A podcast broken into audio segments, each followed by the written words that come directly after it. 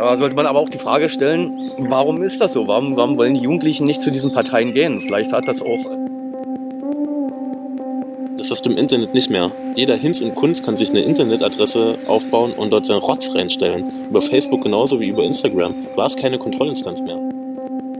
Wenn ein Kind aus einem normalen Elternhaus kommt, dann kennt es höchstwahrscheinlich den Begriff Porno nicht. Mhm. Und wer den Begriff Porno nicht kennt, kann ihn auch nicht mit suchen. Na dann herzlich willkommen zu unserem äh, Podcast. mit Panne, Otto und Christian. Cool. cool hast du schon beim letzten Mal gesagt. Nach der Begrüßung. Ja, ich finde es irgendwie witzig, weil die, die Begrüßung finde ich. Das stelle ich mir so vor wie in so, in so einer 80er Fernsehshow immer. Mhm. Mit Panne, Otto und Chris. so cool, so Daumen hoch. Oh, du hattest ja mal ein Thema vorgeschlagen, halt irgendwie AfD, so jemanden von der AfD mit dazu zu holen. Einen, einen jungen Menschen aber von der AfD. Ja. Ich fände das mal sehr interessant. Also einer, der jetzt äh, nicht durch die Straßen zieht und Leute verprügelt, sondern eher, ähm, keine Ahnung, durch die politische Diskussion vielleicht der AfD zugeneigt ist, sage ich jetzt mal. Hm. Und das auch begründen kann, warum vielleicht. Hm. Also wenn es da draußen jemanden gibt, bitte melden. Liebe AfD, bitte meldet euch endlich bei uns. Ich war an, ähm, am, am Montag, war ich in Dresden für eine Sitzung und da war die AfD auch kurz Thema. Und da wurde am Anfang auch mal gefragt, wer hatte denn jetzt direkt eigentlich Kontakt mit Leuten von der AfD? Und hat schon mal mit denen geredet. Und da ähm, konnten jetzt nicht viele da einen Beitrag zu leisten und gesagt, naja, man, man kennt es so, Vielleicht hat man mal ein Gespräch geführt, da wusste man jetzt aber nicht, ob die Person halt von der AfD ist oder der AfD nah. Aber ähm, den Eindruck oder das Bild, was wir eigentlich von der AfD haben, jedenfalls in der Runde da, war immer anscheinend eins, das ja durch Medien erzeugt wurde. Ja, definitiv. Weil, weil man gar nicht so ein, so ein, weil man sich eigentlich noch nie mit den Leuten unterhalten hat. Und da frage ich mich jetzt, gibt es die AfD eigentlich? Naja, ich denke schon. Also, also ich Vielleicht ist es eine riesige Fake News. Doch, gibt's schon. Also, also ich muss mal ganz ehrlich sagen, wenn man früher, sage ich mal, vor zehn Jahren äh, die, die CDU immer gewählt hat, aus bestimmten Gründen, wundert es mich gar nicht, dass die CDU da eine Lücke hinterlassen hat, weil die ja immer, sage ich mal, obwohl es immer noch eine spießige Partei ist, aber schon in Richtung Mitte gerutscht ist und einfach die Wähler zurückgelassen hat. So. Also wen willst du wählen, wenn du konservativ bist? Wirklich konservativ. Die Grünen. Ja, mittlerweile, mittlerweile die Grünen vielleicht, ja. Hattet ihr schon mal an sich Gespräche mit Leuten, die bekennende AfD-Wähler sind oder in der AfD sogar aktiv sind? Äh, ich habe mal mit einem Typen gequatscht, der hat mich, äh, das war irgendwie auch nach der Rapika, bin ich irgendwie gegen eins los. Der hat mich angequatscht, dass mein äh, Fahrradlicht grün ist, dass es rot sein muss. Und darüber sind wir ins Gespräch gekommen und haben, es war arschkalt, so irgendwie im November, Dezember. Ich mit dem zwei Stunden gequatscht. War ganz witzig. Was ich rausnehmen kann, dass er ganz genau weiß, dass die AfD eine gute Politik machen wird, weil er das sich zumindest nicht vorstellen kann. Aber sie halt deshalb gewählt hat, damit er sozusagen die jetzigen Parteien ein bisschen aufrütteln kann. Wenn man sich die politische Sachen von der CDU teilweise anschaut, dann hast du auch Erfolg gehabt. Ja, die, die CDU rudert teilweise wieder zurück. Also ja. die CDU, wenn, wenn man sich wirklich überlegt, äh, die CDU, als die, die Kohl-Ära war, äh, da sind die mit, mit, mit Polizeihubschraubern äh, losgerannt und haben auch Gas abgelassen zum Beispiel. Das kann man sich ja heute gar nicht mehr vorstellen. Gas abgelassen? Wie? Naja, so Tränengas abgelassen bei Demonstrationen, wo es um Castor ging zum Beispiel. Echt jetzt? Ja, oder die Polizeigewalt war viel krasser und äh, auch die, die Einstellung der CDU gegenüber Homosexuellen oder, äh, oder, oder auch Ausländern teilweise. Also ich kann mich noch erinnern, Ronald Koch mit seinen Kinderstadt Inder oder äh, diese ganzen Sprüche, die hat die CDU ja gar nicht mehr drauf. Und natürlich gibt es da Wähler, die äh, einfach die CDU nicht mehr wählen können, weil die CDU denen zu, ja, fast schon zu links ist teilweise. Und, Und die NPD nicht gewählt? Naja, aber die, naja, die, die NPD wird immer noch wirklich mit Nazis verglichen, was bei der AfD nicht so ist. Und wenn man die beiden Parteien auch, auch vergleicht, klar sind in der AfD Nazis, aber äh, die AfD als Nazi-Partei zu bezeichnen, finde ich übertrieben. Gerade in den ersten Momenten, wo, wo der Lucke die gegründet hat, das waren alles irgendwelche Wirtschaftsbosse. Das war so eine, sag ich mal, antieuropäische FDP. Die wollten ja nicht mal den Euro auflösen, sondern die wollten den ja nur zweiteilen. Und schon da wurden sie als Nazis bezeichnet, so. Was ja totaler Quatsch ist. Und die Nazi-Keule wurde jetzt so oft rausgeholt, dass, dass die in der AfD auch sagen, ja, ja, dann nenn mich doch Nazi, so. Das stört die schon gar nicht mehr. Also es gibt, glaube ich, keine Partei, in denen nicht Nazis aktiv sind. Und ich habe mir da eine Folge von Die Anstalt angeschaut. Da haben die mal äh, nachverfolgt, wo die ganzen Nazis nach dem Zweiten Weltkrieg eigentlich aufgefangen wurden, in welchen Parteien. Du hattest Jahrzehnte in den Parteien, die sich danach gegründet haben oder wieder aufgebaut haben, überall Nazis sitzen. Ja, die da- natürlich. Die da Auch. bis, also wirklich bis auch in, in die Neu, ich nenne das mal die Neuzeit, bis äh, wahrscheinlich in den 70er, 80er Jahren da noch aktiv Politik gemacht haben. Ja klar, auch in den ganzen Ämtern wusste man, das sind Nazis gewesen in der Nazi-Zeit. Ähm, aber man muss ja halt die Ämter auch mit irgendwelchen Leuten besetzen. Also wenn du jeden Einzelnen, der irgendwie beim Zweiten Weltkrieg äh, mitgemacht hat, dann äh, einsperrst, dann ist ja das Land leer. Ne? Und selbst, Das selbst ist ja kein Grund. Scheiße, wir haben zu wenig Leute. Ja, das war der Grund. Alle gestorben und der Rest sind Nazis. Ähm, da würde ich doch trotzdem, also, okay, ich, ich weiß nicht genau, was da eigentlich passiert ist, also was die Amerikaner, ja, wie die Amerikaner da in ihrer Besetzungszone da gewütet hat und wen die da dann eingesetzt haben. Aber ich finde, das ist ja kein Grund, ähm, dann zu sagen, komm, äh, scheiß auf deine Nazi-Vergangenheit, bist ein guter Mann. Naja, Äh, also kompetent. Ich denke mal, die werden, die werden das äh, in, in, in Level eingestuft haben und natürlich die ganz hartgesonnenen, die sind halt nach Nürnberg gekommen zu den Prozessen da. Aber Leute, die jetzt nur so teilweise mitgemacht haben, so, die wurden halt wieder zurück in ihr Amt gesteckt, weil die vielleicht wirklich keine anderen Leute gefunden haben. Und das war äh, in der DDR genauso wie im Westen. Da hätte man sich ja an sich eine neue Struktur einfach ausdenken müssen, Naja, die, Stru zu kompensieren. die Struktur wurde ja verändert. Zu Weimarer Republikzeiten gab es ja eine ganz andere Struktur. Aber mich würde mal interessieren, wenn du sagst, in jeder Partei, ja gut, früher in der SED, klar, wahrscheinlich auch. Aber so bei den Grünen oder so, da wird sich doch nie so mal jemand da mit einfädeln, oder? Ich glaube, selbst bei den Grünen hast du Leute drin sitzen gehabt, die halt ja schon ihr, ihre Gesinnung oder ihre Ideologie da mitgebracht haben, die vielleicht zeitgleich aber sich trotzdem für die Themen der Grünen halt damit interessiert haben. Okay, also Grüne ist vielleicht nochmal ein Sonderthema, ne, weil die ja so aus der 68er-Bewegung so ein bisschen hervorgegangen sind und sich dann jetzt stufenweise als Volkspartei auch als Volkspartei auch ähm, ja, entwickeln möchten. So hat man jedenfalls den Eindruck. Ich habe letztens einen Artikel gelesen, äh, da haben die solche Themen gespielt wie Grundeinkommen. Und ähm, da wurden die auch gefragt, naja, warum, warum macht ihr denn, warum bringt ihr denn Themen ins Spiel, die eigentlich die SPD früher ins Spiel gebracht hat? Dann haben die das begründet damit, dass wenn wir unsere grünen Themen, unsere, unsere Umweltthemen spielen wollen, dann muss es natürlich auch, kann es nicht fernab von der Sozialpolitik passieren. So, wenn man gerade um einen sozialverträglichen Ausstieg aus der Kohle spricht, also müssen wir auch über das Grundeinkommen sprechen als Alternative, um diesen sozialverträglichen Ausstieg aus der Kohle zu, zu bewerkstelligen. Ja, ich denke mal, jede Partei muss auch irgendwann lernen, dass man mit einem Thema sowieso nicht weit kommt. Also sie Piratenpartei. Also ähm, ein Thema ist einfach zu wenig.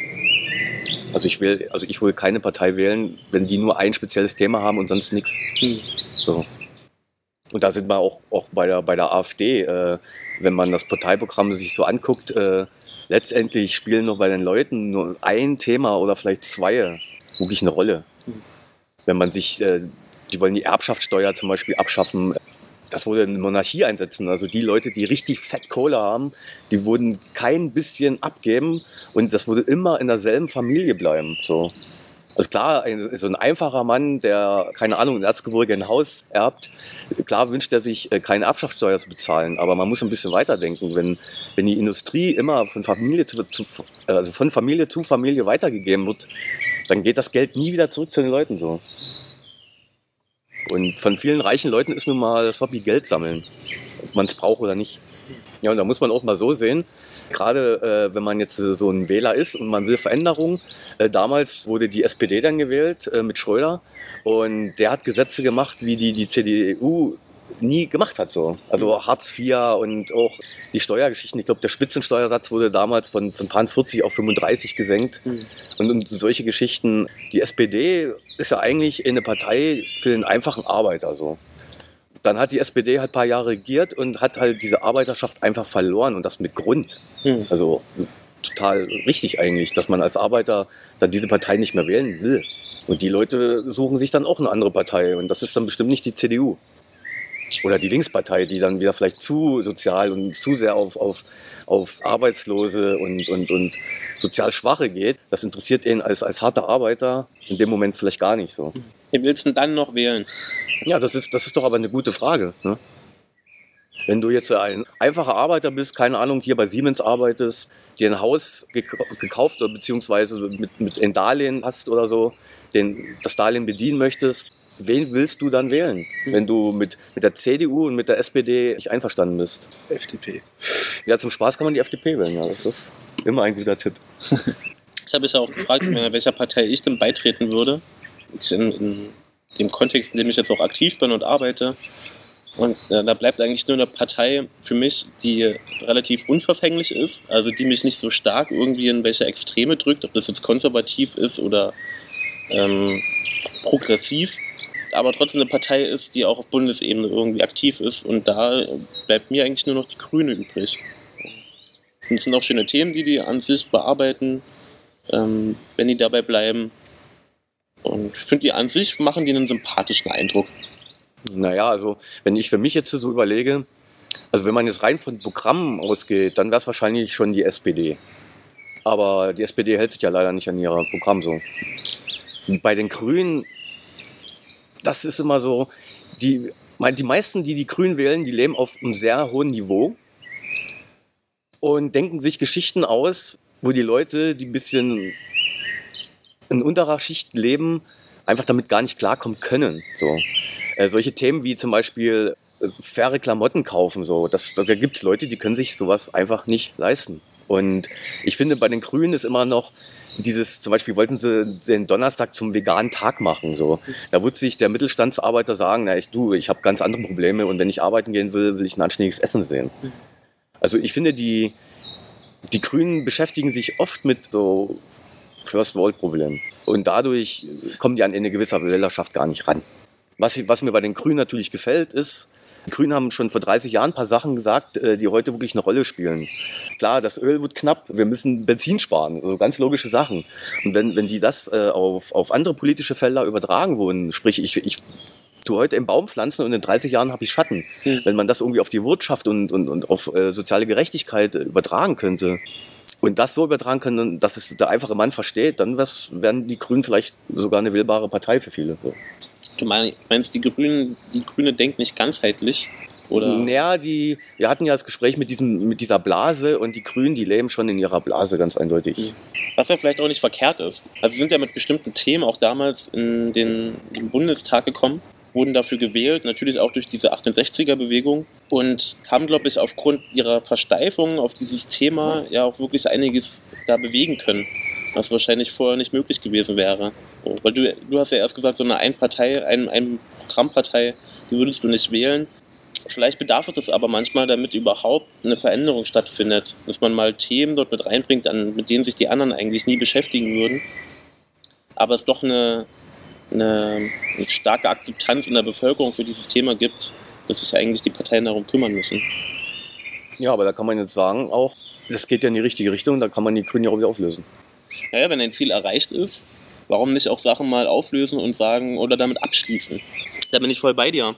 Ich glaube, es passiert viel zu wenig, dass man ständig Sachen anfängt und weiterläuft und krampfhaft erhält, ohne sich, ohne zu hinterfragen, ist es überhaupt noch notwendig, dieses Thema zu spielen oder diese Aktion durchzuführen? Vielleicht habe ich mein Ziel auch einfach mal erreicht und schließe es jetzt mal damit ab. Otto, wen würdest du denn wählen? Oder wäre es eine totale Partei, die du nie wählen würdest? Ich glaube FDP. Was? Die FDP? Die arme Partei. Ja, aber ich glaube, welche Partei man nie wählen würde, ist glaube ich nicht die richtige Frage, sondern eher bei der man sich angeschlossen fühlt, weil die wird man ja auch. Ne? Ich ganz ehrlich habe jetzt auch noch keine Partei gefunden, wo ich sagen würde, Ja, bei denen würde ich super gerne mitmachen, weil, weil die mich überzeugen. Warst du schon wählen? Ja, Okay. Bundestagswahl? Da Okay. durfte ich. Also ich weiß noch, bei meiner ersten Bundestagswahl bin ich ganz stolz in die Wahlkabine gegangen und habe die Grauen Panther gewählt.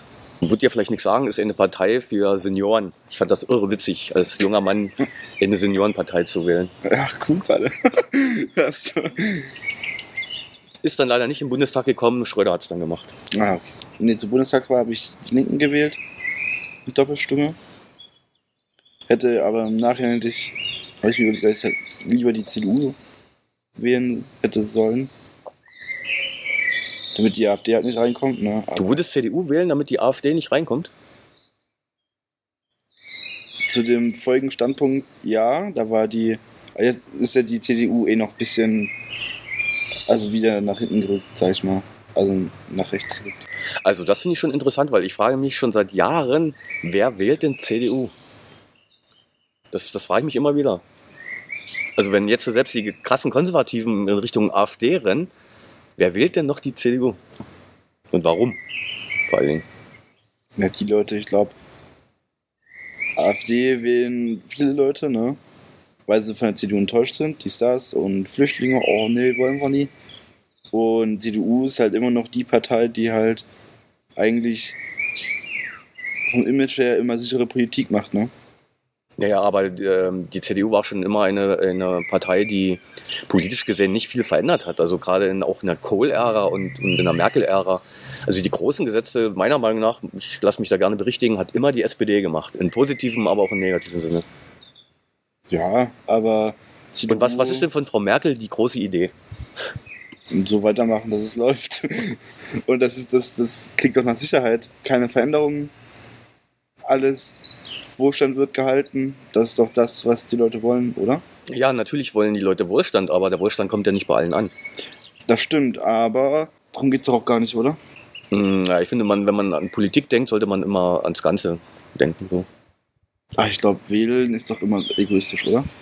Man wählt doch die Partei, wo man für sich die meisten Vorteile sieht. Nö, also ich nicht eigentlich. Da würde ich wahrscheinlich auch die Linkspartei wählen, die ich nicht wählen würde, weil die immer noch zu sehr nach SED riecht. Also wenn man nicht bereit ist, die Handtücher von damals mit SED-Emblem einfach wegzutun mit den Gründen, na, die sind ja noch gut, kann ich so eine Partei nicht wählen. Ich habe auch überlegt, ob ich meine eigene Partei aufmache. Aber halt probiere damit ernsthaft Politik zu machen. Nur ich bin da zu faul. Also wir hatten ja damals ernsthaft die Idee, wenn das mit dem Jugendzentrum und mit dem neuen Oberbürgermeister nicht klappt, eine eigene Partei zu gründen. Das wäre dann Plan B gewesen. Die Partei ist dann Plan B. Also eine zu gründen. Das wäre aber auch ein cooler, cooler Titel für eine Partei. Plan B. Aber jetzt mal eine andere Frage. Was, was du gesagt hattest, du willst, willst dich nur in eine, also in eine Partei engagieren, die deinen Vorstellungen entspricht, logisch, aber auch auf Bundesebene aktiv ist. Warum muss immer Bundesebene sein? Also es würde, also für mich persönlich, wenn, wenn wir jetzt, also wir gehen mal davon aus, wir machen irgendwie unsere eigene Partei, dann wäre es doch für mich persönlich erst viel sinnvoller, erstmal hier anzufangen, probieren hier was zu verändern und dann zu gucken, okay, sind unsere Themen, die uns hier beschäftigt haben, auch auf andere äh, Sachen, die bundesweit oder erstmal vielleicht länderweit sind, übertragbar. Und dann kann Mhm. man damit auch weiterarbeiten. Wenn ich irgendwo aktiv bin, dann mag ich es, wenn es einen Draht auf eine Bundesebene gibt, gibt oder auf eine Landesebene. Und das Gefühl hat, man oxidiert nicht so in seiner kleinen Stadt mit diesen Themen irgendwie oder mit diesem Problem halt herum, sondern es gibt total viele Menschen, die sich mit diesen Themen irgendwie auseinandersetzen und diese Probleme versuchen zu lösen. Auf ganz unterschiedliche und individuelle Wege. Und ich mag das, so ein Draht in, auf eine Bundesebene zu haben und Menschen zu haben auf einer höheren Ebene, die sich dann um diesen Austausch auch kümmern, diese Vernetzung zwischen diesen ganzen Ortsgruppen irgendwie herstellen und so eine große Denkfabrik dann entwickeln daraus. So. Das würde mir fehlen auf einer lokalen Ebene und auf einer Ebene, in dem es jetzt nur eine Bürgerpartei gibt, die da aktiv ist. Das ist eigentlich, das ist eigentlich der Grund. Ich mag das einfach, äh, das irgendwie in einem, in einem großen Kontext zu sehen. Nichtsdestotrotz muss man, denke ich, als Ortsgruppe seine eigenen Lösungen entwickeln. Ich habe das auch letztens gesagt, als wir dieses AfD-Gespräch hatten, letzten Montag, dass ich glaube, dass jede Ortsgruppe in den Städten eine ganz eigene Politik auch macht vor Ort. Ja. Die AfD ist nicht die AfD, sondern es sind immer die Leute vor Ort, die das Parteiprogramm so auslegen, wie sie das möchten, das kontextualisieren und dann damit Politik machen. Also das merkst du gerade in Görlitz. Also so habe ich zum Beispiel das Gefühl, dass die CDU mehr wie die SPD ist und andersrum. Ähm, deswegen bin ich auch der Meinung, dass man vielleicht auf lokaler Ebene die ganzen großen Parteien rauskegeln sollte und lieber irgendwelche Bürgerparteien wählen sollte. Ja, das würde aber also rein politisch gar keinen Sinn machen. Wa- Was hat die FDP in Görlitzer Stadtrat zu suchen? Sorry, ey. Aber wenn sie nichts dazu suchen hat, dann wird sie halt nicht gewählt. Ja, aber viele wählen ja doch dann schon. Also ich glaube, die, die, die, diese Politikverdrossenheit auch würde zurückgehen, wenn man auf, auf lokaler, auf Bundes- und auf europäischer Basis andere Parteien wählen muss.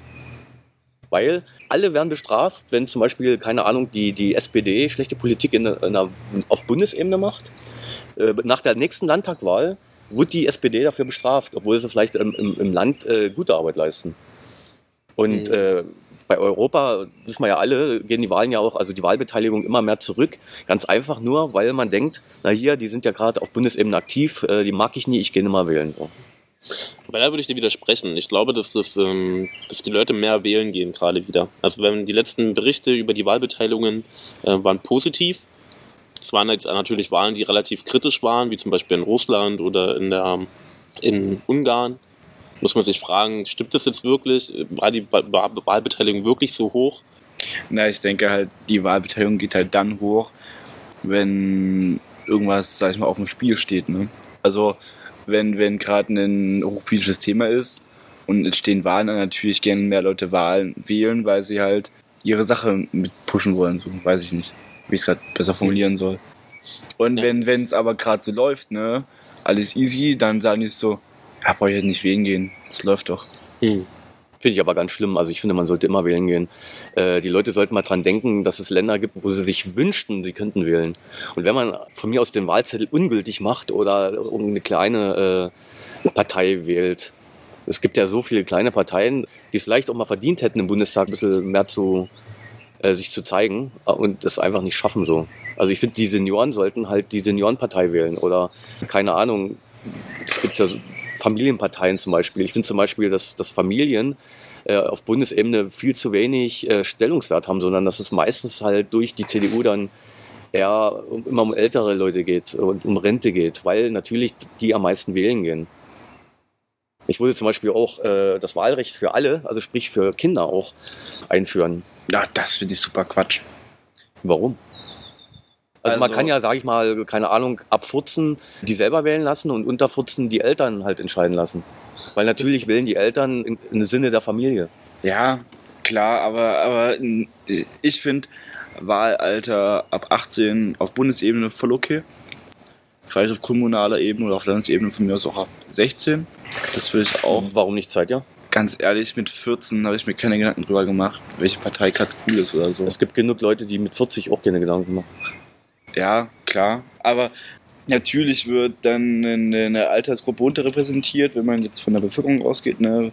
Jugendliche werden, also, ne, das sieht man ja auch, es wählen weniger Jugendliche, weil es einfach, sag ich mal, weniger unter ab äh, 18 gibt.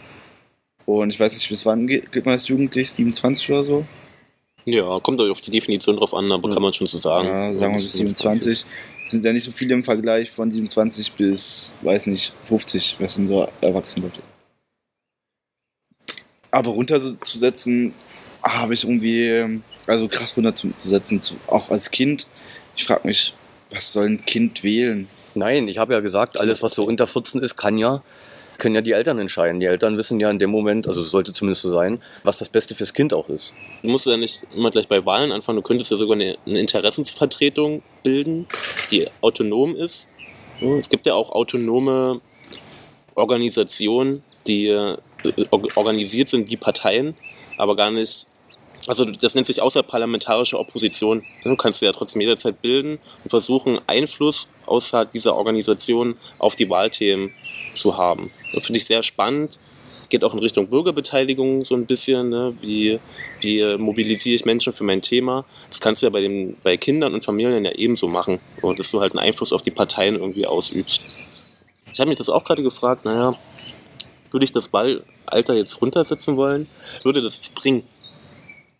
Wichtig ist überhaupt, glaube ich, dieses Thema zu bearbeiten, auch unter 16-Jährigen. Ich würde ich würd vielleicht mitgehen und sagen, ja, ab 16 und aber weiter runter. Naja, aber Also, letztendlich von, von, von, von Gesetz sind alle Menschen gleich. Und wie gesagt, durch, durch die Ver Vertretung der Eltern könnte man ja rein theoretisch, könnte man das machen. Und da würde das Familienthema halt dann vielleicht irgendwann mal an erster Stelle stehen, weil die äh, ganzen Parteien sich danach richten müssen. Weil, um, um jetzt Rentner für, für sich zu, zu werben, das ist ja einfach. Da sagen sie einfach, wir erhöhen die Rente. Hm. Und das machen sie ja ständig. Zumindest sagen sie es ständig. Es geht ja auch um die Mündigkeit. Also wir könnten ja das anders aufzoomen und fragen, ähm, ab wann ist jemand strafmündig eigentlich und warum ist jemand mit 14 nicht voll strafmündig, aber mit 18 schon? Weil man wovon ausgeht, dass man sich über die Auswirkungen seiner Handlung nicht wirklich bewusst ist. Da kann man auch sagen, du, es gibt 40-Jährige, die wissen es auch nicht, aber trotzdem werden die voll bestraft. Vielleicht ist es der Gedankengang, den man damals hatte, als man das gebildet hat. Ja, keine Ahnung. Also bei, bei Jugendlichen ist es ja auch schwer zu sagen, wann ist man so reif, dass man äh, es wirklich mit 100% wählen kann. Das, Mhm. das kann man ja nicht bestimmen. Ja. Und die Wahrscheinlichkeit, dass man äh, mit 18 relativ reif ist, um auch das zu verstehen, das ist auf alle Fälle höher als mit 16 oder auch mit 14. Ja, aber wo ist denn das Problem? Also ich, ich frage mich, wo, vor was haben die Leute denn Angst, das runterzusetzen? Das ist vielleicht auch eine Sache der, der Manipulationsfähigkeit. Wir Menschen lassen uns nun mal manipulieren, auf, also jeder von uns. Äh, jeder von uns mag das irgendwie in größeren Gruppen aktiv zu sein, einer größeren, vielleicht eine größeren Vision irgendwie anzuhängen.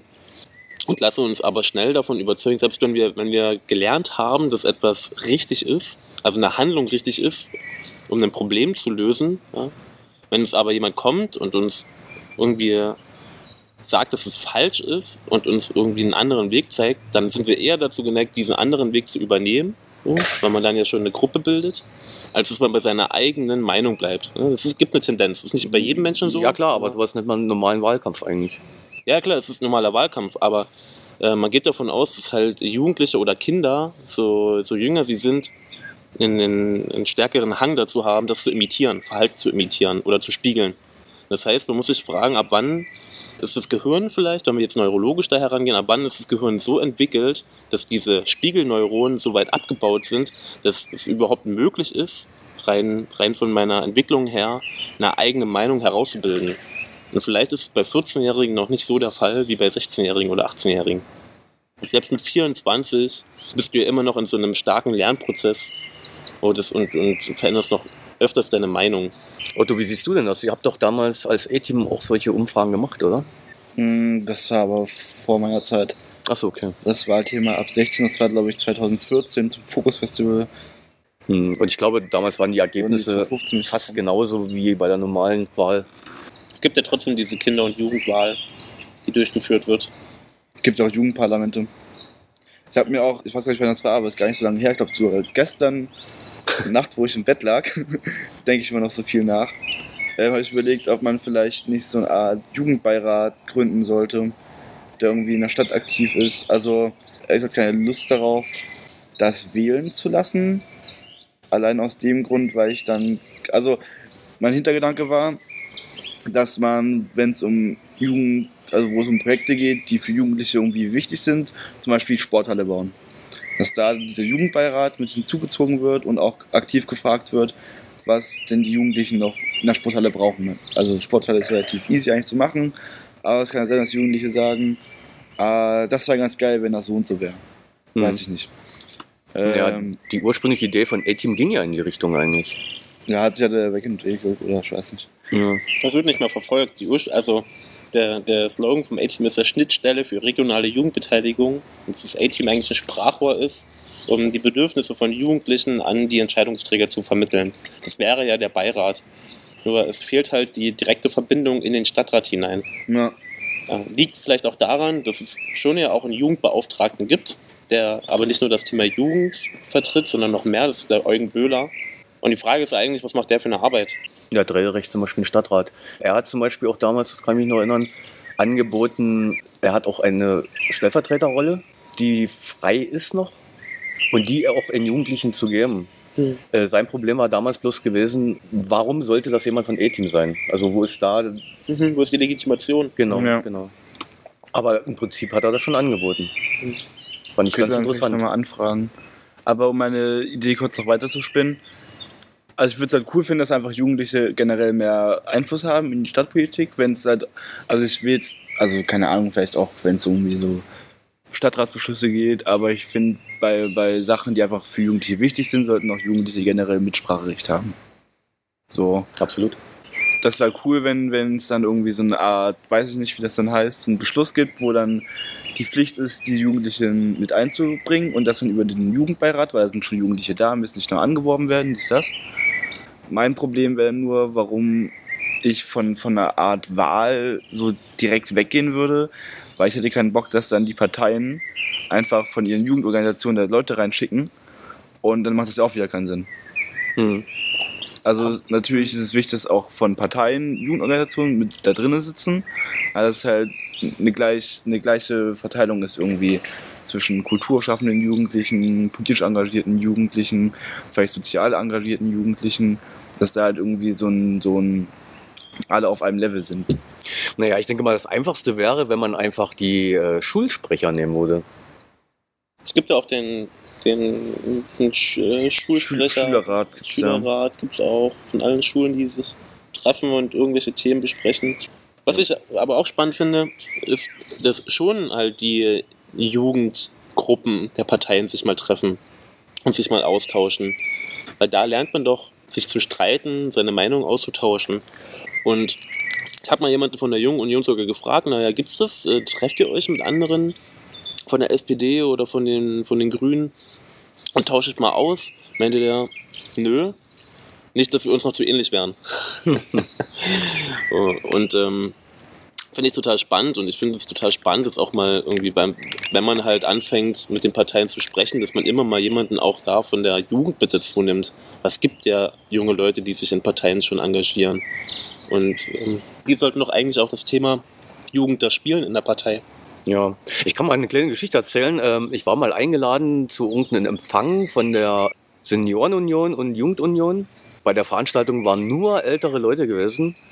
Angeblich äh, gibt es wohl acht junge Leute, gefühlt waren dort äh, zwei. Äh, das fand ich schon sehr interessant. Also ich glaube, das ist aber auch bei jeder Partei, dass sie Probleme haben, an junge Leute ranzukommen. Und dann fragen wir, müssen wir uns doch wieder fragen, warum denn das Wahlalter dann zurücksetzen, wenn es nicht mal dafür reicht, sich in einem jungen Alter schon politisch zu engagieren. Also sich parteipolitisch zu engagieren. Politisch engagieren sich ja viele, nur nicht parteipolitisch.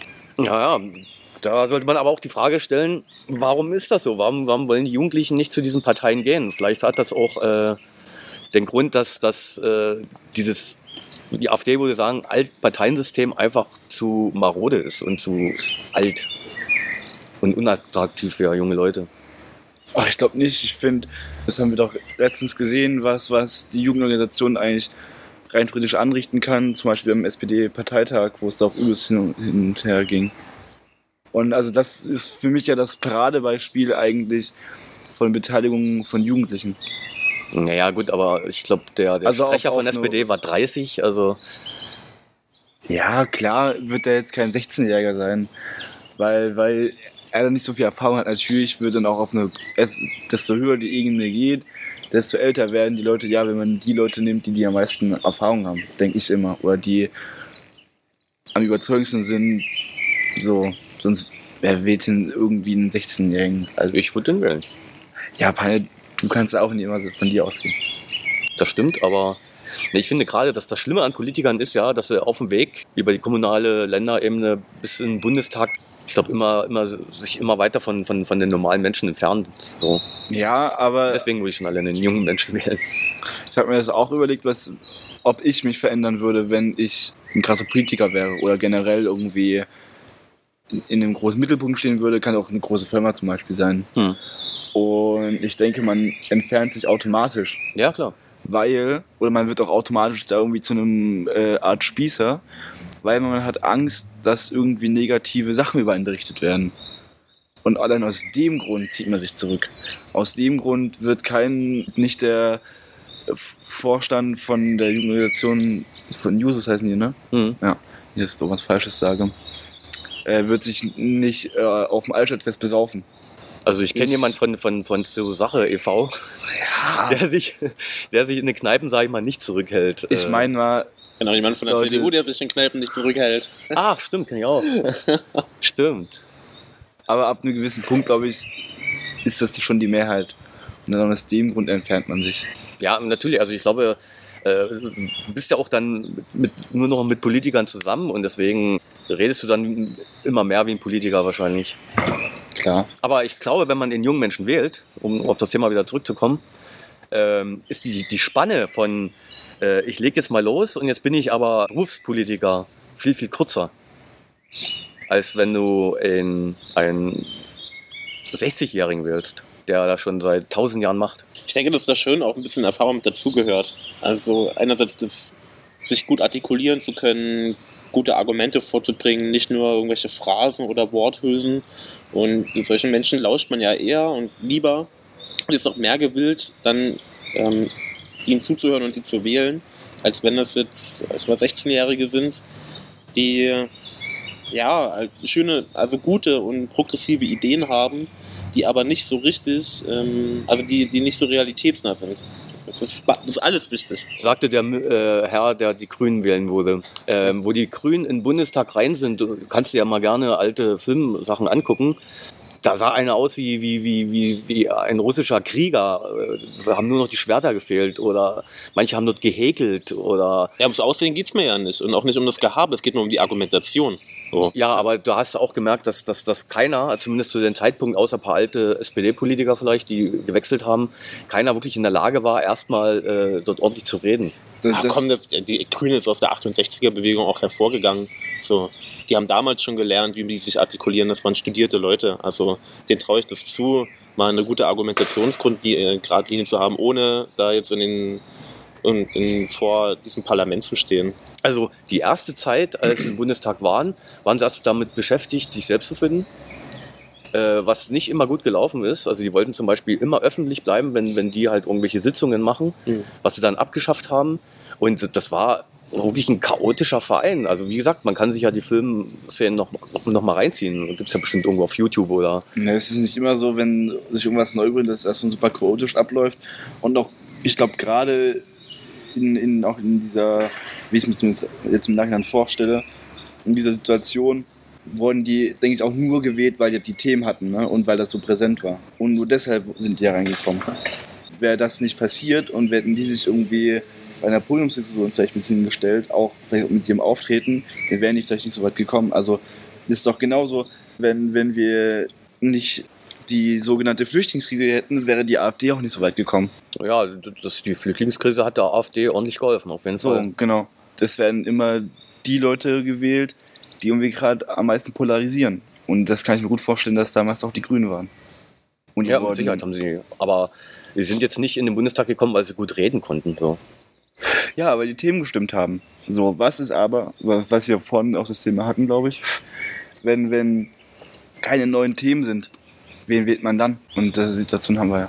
Wo man das vielleicht ein bisschen anders sehen kann, ist bei den Piraten. Also ich glaube, Ja. die Leute, die sich vorne hingestellt haben, die konnten schon reden zumindest. Aber meiner Meinung nach auch so ein bisschen. Aber Piraten, das war ja auch wieder so eine Situation, das war auch ein Thema, was gerade übelst hochgekommen ist. Also das habe ich mitbekommen, weil mein Vater damals die Piraten gewählt hat. also zum Beispiel die Piraten zu wählen, fände ich total uninteressant. Ja, aber für Personen, die den dieser Staat und die Themen, die sie angesprochen haben, wichtig sind, und das haben sie auch gut verkörpert, dann wählt man noch die Leute. Ja klar, aber wie gesagt, also ich würde fast sogar oftmals den Piraten widersprechen mit ihren Argumenten, aber das ist ein anderes Thema, glaube ich. Also ich habe das jetzt nochmal nachgeguckt. Also die Grünen sind 1980 in den Bundestag reingekommen. Also schon einige Jahre nach den 68ern. Aber die äh, waren trotzdem so ein Auffangbecken der neuen Linken, oh, diese ganzen Umweltthemen. So, es hat halt trotzdem eine Weile gedauert, bis die so weit waren, dass sie gewählt worden sind. Die Piraten wiederum, die habe ich eher mh, als Phänomen der Digitalisierung wahrgenommen, so, die es geschafft haben, mit dieser einen Themen, mit diesem einen Thema, ja, gerade in Nordeuropa halt so groß zu werden, dass diese Welle dann rüberschwappte. Ja. So, sie dann aber halt aufgrund dieser dieses neuen Verständnis, dieses neues Demokratieverständnis, das sie hatten, halt daran so ein bisschen zerbrochen sind. So.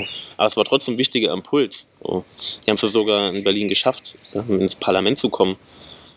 Also nicht auf Bundestagsebene, sondern dort auf, auf ähm, Länderebene, Landtag. Aber es war viel impulsiver, viel affektiver. Ja, weil es, weil es halt ein Thema war, was erstens neu war und was dadurch auch super präsent war und weil es dafür damals auch noch keine gute Lösung gab. Also sie haben ja die Lösung gegeben. Hm. So. Und wenn man sich jetzt Digitalisierung das Thema anschaut, da sieht man irgendwelche Hampels, die da irgendwas quatschen. Aber die, die sind ja, das ist ja auch nicht mehr spannend, das Thema. Wer kümmert sich denn wirklich noch aktiv um, um seinen Datenschutz? Ja, mit, mit, dem, mit dem Untergang der Piraten ist das Thema auch so ein bisschen untergegangen. Ja. Das hat man ja auch in den Parteiprogrammen gesehen bei der letzten Bundestagswahl, dass es ein ganz komisches Verständnis von Digitalisierung gibt bei den Parteien. Bei der AfD steht zum Beispiel gar nicht drin oder stand es gar nicht drin. Und nichts, kein Wort über Digitalisierung. Ja, die, die sind konservativ, die schicken noch Postkarten. ist doch ganz klar. Das Einzige, was, was so immer drin stand, ist, dass man den Ausbau von des schnellen Internets in ganz Deutschland halt fördern muss. Das, das ist dann Digitalisierung. Aber selbst zum Thema Datenschutz hatte kaum jemand was in seinem Parteiprogramm drinstehen. Und nicht mal die Linken. Selbst die waren schwach auf der Brust damit. Und eigentlich könnte man das Thema wieder aufnehmen und mal wieder spielen. Ganz ehrlich, Datenschutz ist doch jedem scheißegal. Naja, nach, nach, nach Facebook, nach, den, nach diesem Cambridge Analytics-Vorfall, Das, das wird das gerade, geht es gerade wieder ab. So. ja, aber, aber ganz ehrlich, von uns dreien, wer findet das krass? Also ich nicht. Also, Das war nicht überraschend. Ja, so. Und deshalb. gebe ja die Daten das ein. Thema- also man sollte sich bewusst sein, wenn man die Daten eingibt, dass, dass die auch jeder haben will. Und Ja, so. gebe ich halt falsche Daten ein oder keine Ahnung.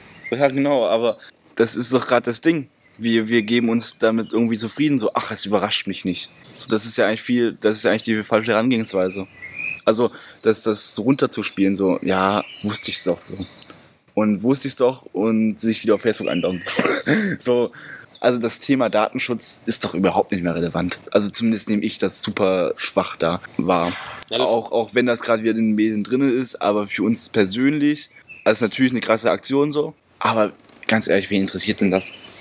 Also ich überlege schon fünfmal, wo ich mich äh, mit meinem Namen und so anmelde zum Beispiel. Und das mache ich schon. Ja, klar, aber macht man doch immer, wenn man sich irgendwo anmeldet.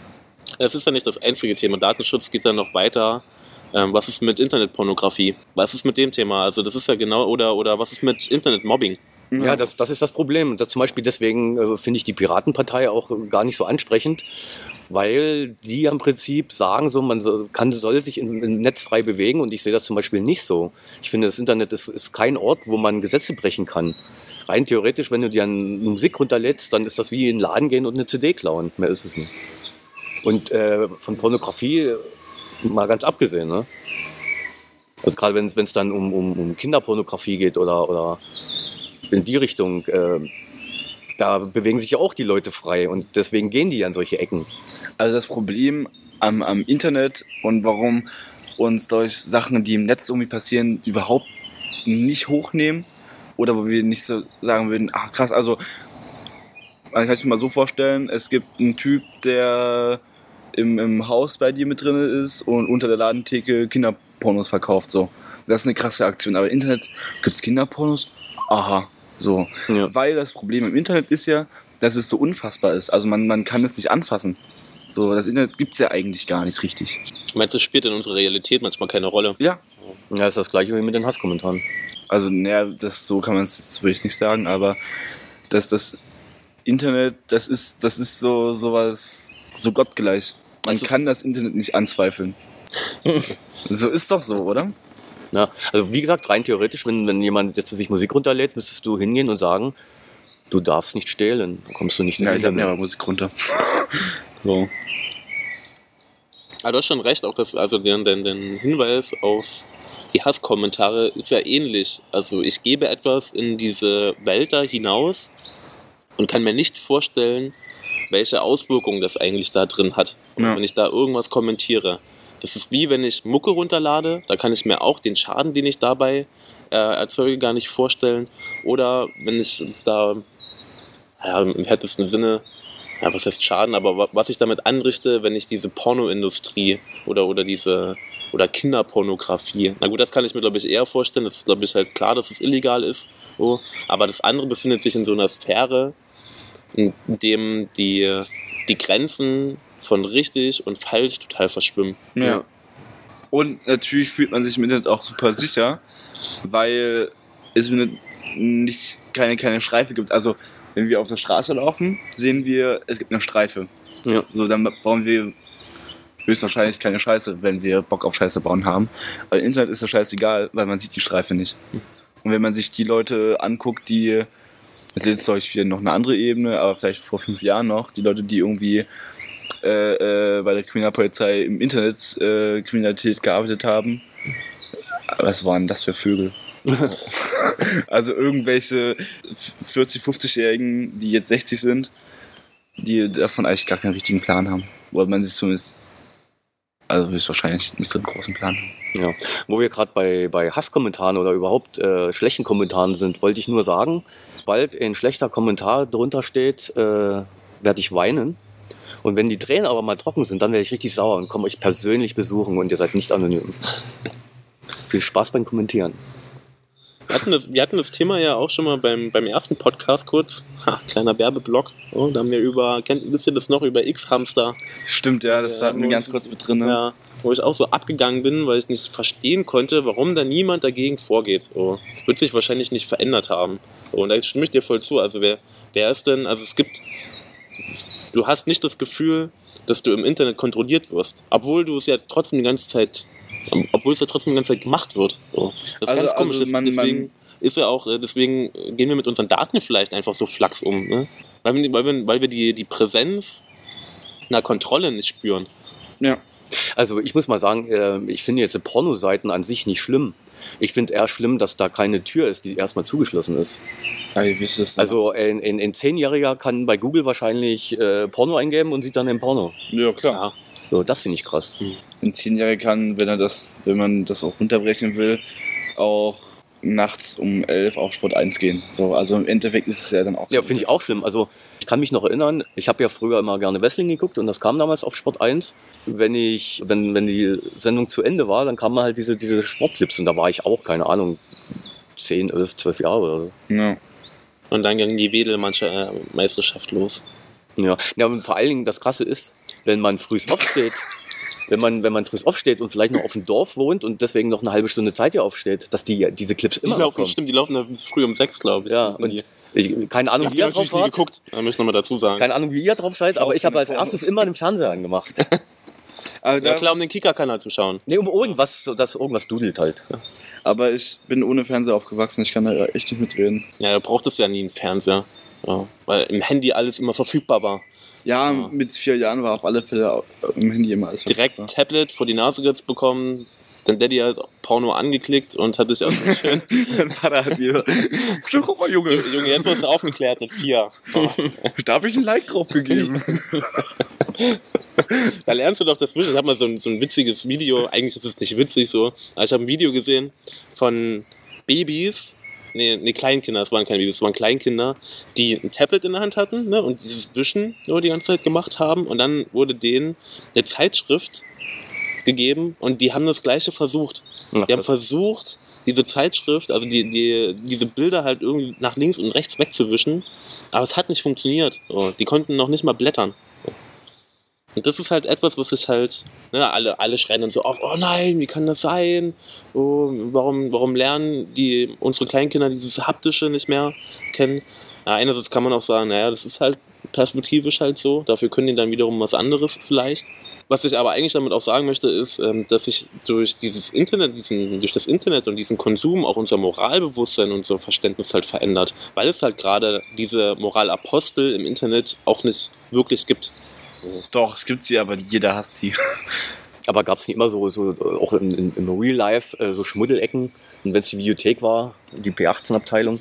Ja, aber trotzdem hattest du das Gefühl, du bist in einem physischen Raum und eigentlich ist es nicht richtig, was ich da mache. Und wenn es nur ein Blick war von irgendjemandem, wenn es nur der Blick von, von Leuten waren, die kurz an diesem Lokal vorbeigelaufen sind und du musstest dort reinhuschen, weil es immer die Gefahr, erwischt zu werden. Das hast du im Internet nicht, weil dir niemand, niemand steht hinter dir und guckt zu, wie du deine Schmuddelseite da aufmachst. Ist übrigens ein, ein schönes Hobby äh, von mir und einer Freundin von mir, tatsächlich in die Videothek zu gehen und in, in diese Pornoabteilungen und sich immer neben meistens ja älteren Herren mhm. sich hinzustellen. Und wie die dann reagieren, das ist immer sehr witzig. Ja. Die Frage ist da, also wenn man da stärker in dieses Moralthema reingehen, das wäre dann eher eine philosophische Ebene, ist wie, wie hat sich denn unser Verhalten eigentlich entwickelt? Wie hat sich, ähm, wie hat sich wie hat sich unser Verständnis von Gut und Böse entwickelt, von richtig und falsch und wie wird das gerade alles durch das Internet aufgebrochen, oh, weil da vielleicht ein anderes Moralverständnis plötzlich entsteht, weil es halt nicht die Leute gibt, die äh, den Zeigefinger heben und sagen, du, du, du, du. Oh. Aber, also Moral, ne? Das, das ja. wird ja nicht gelehrt über das Internet. Also das Internet sagt ja jetzt nicht, was richtig und falsch ist. Das weiß ja irgendwie, oder das lernt man ja eigentlich, oder zumindest wie ich es mir jetzt noch momentan vorstelle. Darüber, man guckt sich ja Verhalten ab, ne? Naja, das Problem, da kann ich mal eine Geschichte erzählen, da war ich, glaube ich, Blutspenden. Und da saß so ein Pärchen halt äh, und haben, haben sich gegenseitig mit einem Handy halt so, so Bilder gezeigt, wo halt irgendein lustiger Spruch äh, drauf stand. Und ein Kind wollte halt immer spielen. Und äh, der, der, Papa sagt dann so, Papa, der muss jetzt mal hier die Bilder angucken. Geh mal, geh mal weg hier, geh mal weg hier. Ja. Also das ist halt das Problem, äh, von wem lernst du was? Wenn du es von den Eltern klar, nicht lernst, wird es schwierig. Frage. So, aber ich glaube, von wem lernst du was? Das ist doch schon immer die, die Frage, oder? Also, wenn man es so platt sagen will, eine Assi-Familie erzieht ihre Kinder Assi. So, wenn man aber aus, aus einem gehüteten Elternhaus kommt, also ich mag es nicht so zu sagen, aber um das einfach mit den Rotatoren, nee, wie sagt man mit den, mit den ähm, äh, Helikoptereltern? Heli, mit den, genau, mit den Helikoptereltern. Ja. Das ist ja kein gütiges Elternhaus, aber generell, wenn man normale Erziehung durchmacht. ich denke nicht, dass das Internet so eine übergeordnete Rolle spielt, dass, dass die Erziehung über das Internet funktioniert. Das funktioniert ja nicht. So. Und ein vierjähriges Kind oder ein fünfjähriges Kind kann wahrscheinlich schon die Lieblings-YouTube-Videos auf YouTube finden. Aber das konnte ja, oder vor zehn Jahren kann das fünfjährige Kind ja auch den Lieblingskanal am Fernseher einstellen. Also ja, aber, du, aber im Fernsehen hast du eine Kontrollfunktion gehabt, weil irgend, irgendein Sender muss mal entschieden haben, dass das da läuft. Das hast du im Internet nicht mehr. Jeder Hinz und Kunst kann sich eine Internetadresse aufbauen und dort seinen Rotz reinstellen. Über Facebook genauso wie über Instagram. Du hast keine Kontrollinstanz mehr. Ja gut, da kann man das Fernsehen auch teilweise kritisch stellen. Ne? Ja klar. Gerade heutzutage. Ja, ja, heutzutage vielleicht, aber du hast aber immer noch diese Kontrollinstanz. Das stimmt, ja. Du wirst da äh, nicht morgens um, weiß nicht, morgens um 8 oder um 10 oder, oder abends so gegen 18 Uhr wirst du nichts äh, moralisch Verwerfliches sehen, außer es hat halt irgendeine FSK-Einteilung noch. Also das sehe ich ein bisschen anders. Also vielleicht bin ich da auch zu, zu moralisch, aber ich kann mich noch erinnern, wo ich äh, mit Kindern zusammengearbeitet habe. Die haben nachmittags dann immer Big Brother geguckt und mhm. da war, war diese Staffel, wo auch einer aus, aus dem Pornogeschäft dort war und halt immer geduscht hat und natürlich haben sie immer schön drauf gehalten.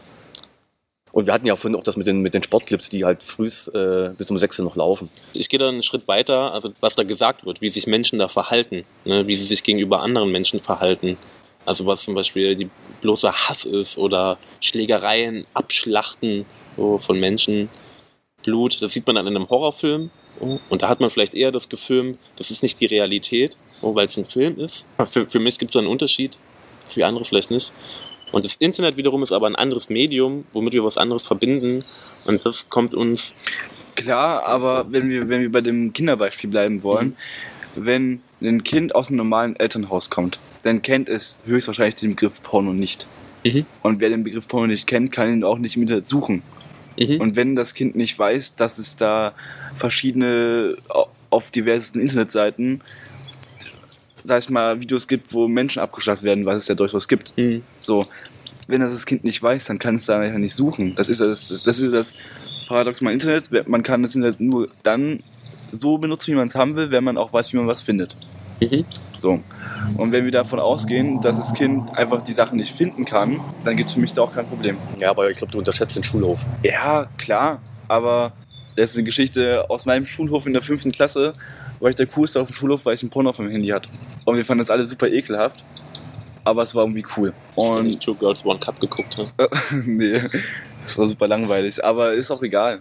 Oder weiß nicht, früher vor dem Handy war das vielleicht, weiß nicht, das Nacktbild auf der Bildzeitung hinten drauf. So. Die Sachen gab es doch schon immer. Bravo, Dr. Sommerteam. Genau, so, das ist doch genau das. Und das war sogar für Jugendliche zugeschnitten. Natürlich ist das Internet, was manche Sachen betrifft, super scheiße. Aber ich denke, wenn man ein normaler Mensch ist und normale Dinge reflektiert, dann rafft man das. Und ich muss aber auch zugeben, ich habe es relativ, probiert, das positiv darzustellen. Es gibt auch, denke ich, vermehrt Leute, die nicht so, die raffen das vielleicht nicht. Und ich kenne auch Leute auf dem Schulhof, die sich auch jetzt immer noch mit 18, 19 Jahren drüber witzig machen über IS-Videos so. Das, das geht einfach nicht. Was für Videos? IS-Videos, wenn so. da so Massenrichtungen sind. So, das ist einfach nur komplett ekelhaft. Aber dann ist es ja nicht mehr die Moral des Internets, sondern die Moral, die man ihm entgegenbringt. Und dann haben wir der, in der Gruppe gesagt, so, ey, das ist übelst die Assi-Scheiße so. Das guckt man sich einfach nicht an, was total widerwärtig ist. Und dann hat er das hoffentlich auch reflektiert und auch verstanden. Also, man, das Ding am Internet ist, man kann Sachen, wenn man das Internet betrachtet, nur als Internet, dann ist es riesige Scheiße. Das Internet ist ja nur ein Teil von unserem richtigen Leben. Und das richtige Leben ist ja, wie gesagt, das richtige Leben.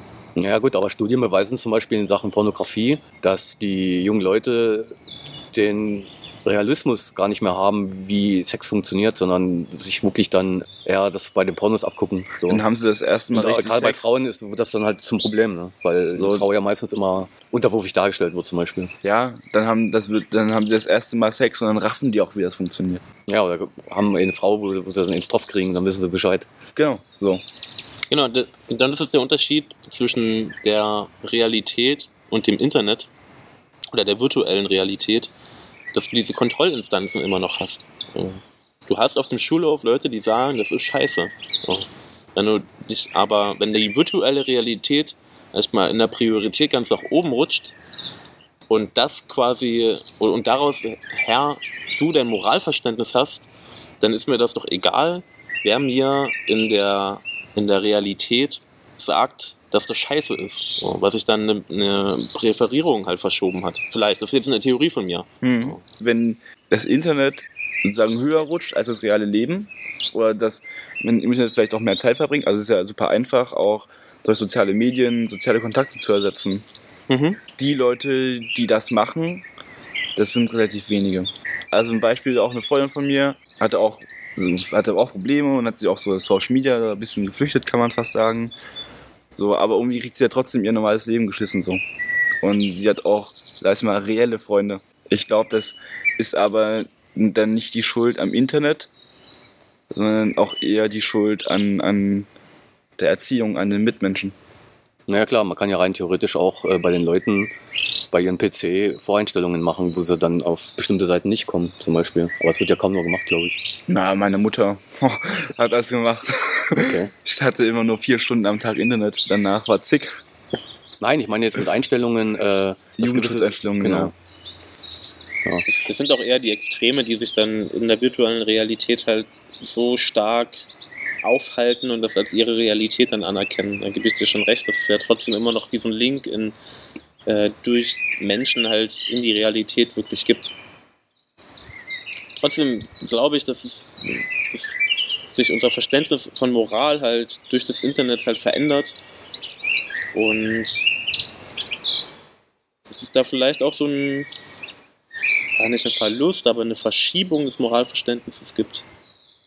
Ich kann jetzt noch nicht richtig sagen, ob das jetzt schlimmer geworden ist oder nicht. Also wie sich Menschen einfach gegenüber anderen Menschen verhalten. Aber das ist mir ja erstmal wichtig. Oder da sind wir noch lange nicht bei Pornografie. Aber wie, wie begegnen wir Menschen eigentlich im öffentlichen Raum dann? Ja, Weil mir jetzt ja schon öfters mal begegnet ist, dass wenn ich durch die Straße gehe, es Leute gibt, die vor mir ausspucken. So, ja, was sollen die Scheiße so? Das hatte ich jetzt noch nie. So, das ist jetzt ein neues Phänomen, das mir aufgefallen ist.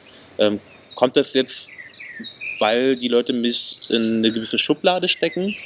Oder wird das sogar unterstützt durch das Internet, weil es plötzlich eine Akzeptanz für dieses Verhalten im Internet gibt? Die Leute sich gegenseitig unterstützen und sagen, ole ole, geil, trotz den Typen richtig ins Gesicht. Oh. Also da kann ich von meinen Erfahrungen reden, das gab es auch schon früher. Also ich habe da auch schon Sachen selbst erlebt, äh, die weitaus schlimmer waren. So. Ja, das, also, das ist jetzt aber nicht die Antwort auf die Frage. Natürlich gab es das früher schon Probleme, dass Leute, sei es mal, auch öffentlich irgendwie erniedrigt werden. Die Frage ist halt nur, ob das Internet dieses Verhalten verstärkt. Und ich kann mir gut vorstellen, dass das zu einem gewissen Teil macht. Durch Leute, die sich in, in Gruppen unterhalten. Aber dieses Verhalten wird dann auch dadurch verstärkt. Also warum haben die Leute diese, diese, diese Meinung oder warum denken die, es ist okay? Weil sie davon überzeugt sind. So.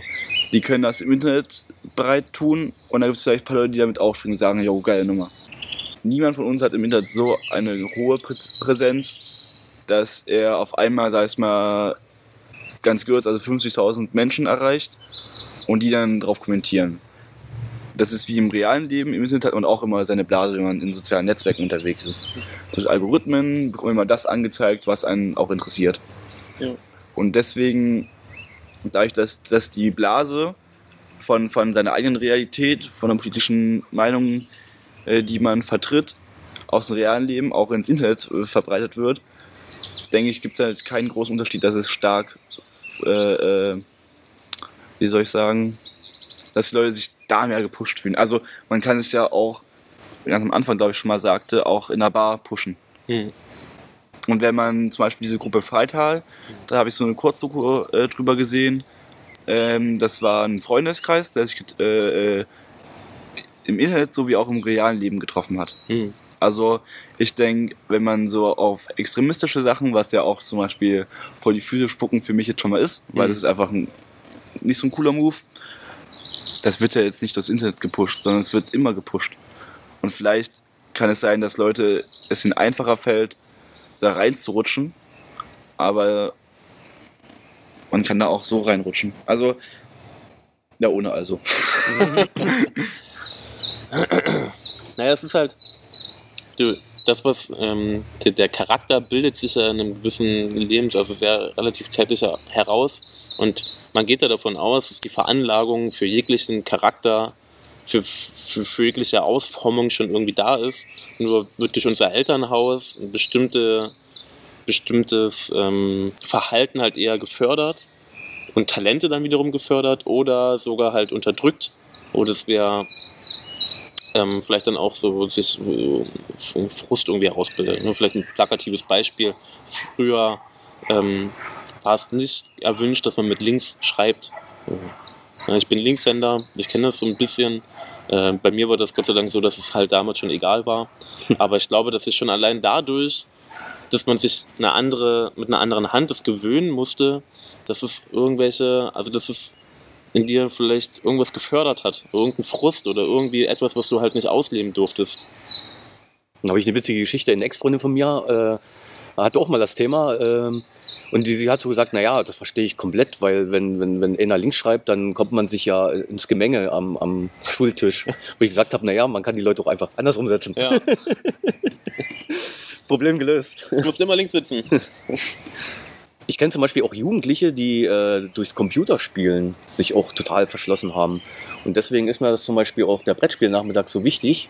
Nicht, weil ich gerne spiele, das kann ich auch mit meiner Gruppe machen so, sondern einfach um den Leuten zu zeigen, dass man im richtigen Leben auch gemeinsam richtig cool zocken kann zum Beispiel.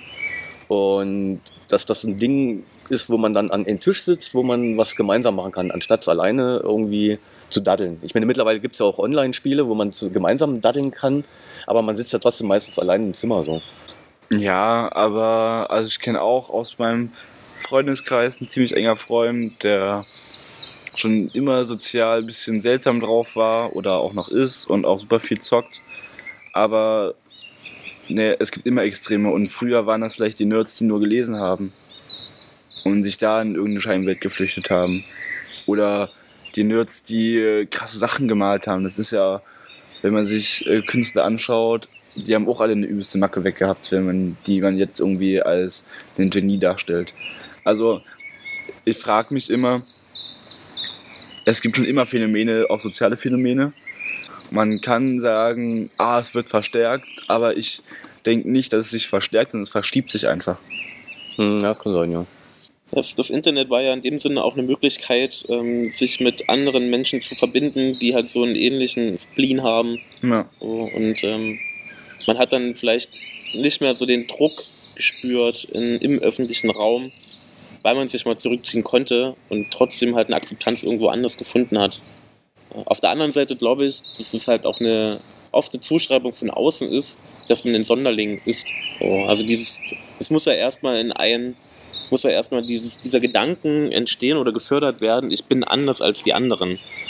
Ich war ja auch ein Zocker früher und habe richtig viel gezockt und habe mich echt so, so gut wie nie draußen mit irgendwelchen Leuten getroffen.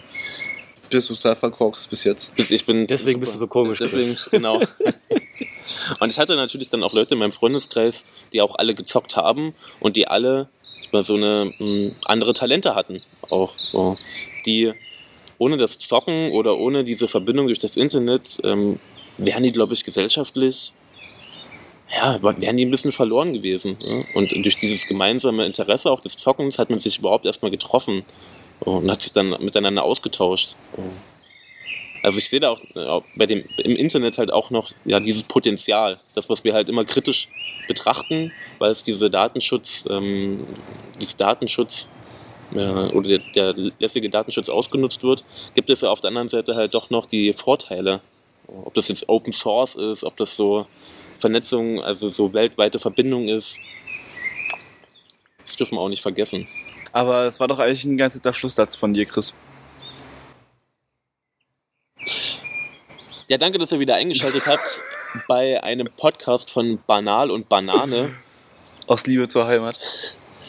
Wenn euch das gefallen hat, dann kommentiert es bitte wieder, auch wenn Panne dann heulen wird und euch zu Hause besucht. Und Mit einem Geigenkoffer und ich spiele keine Geige. Vielleicht wollt ihr auch, dass euch Panne besucht, also kommentiert. ja, schön. Wir haben die ganze Zeit übrigens draußen gesessen, weil schönes Wetter. Kann sein, dass es ein paar Vögel zwitschern gibt. ja, tu- tut uns leid für die Natur. Parkplatz. Dass man mit ertragen musstet. Parkplatz. Ja, schaltet beim nächsten Mal wieder ein. Tschüssi. Tschüss. Ciao. Oder ciao, Kakao. Oh.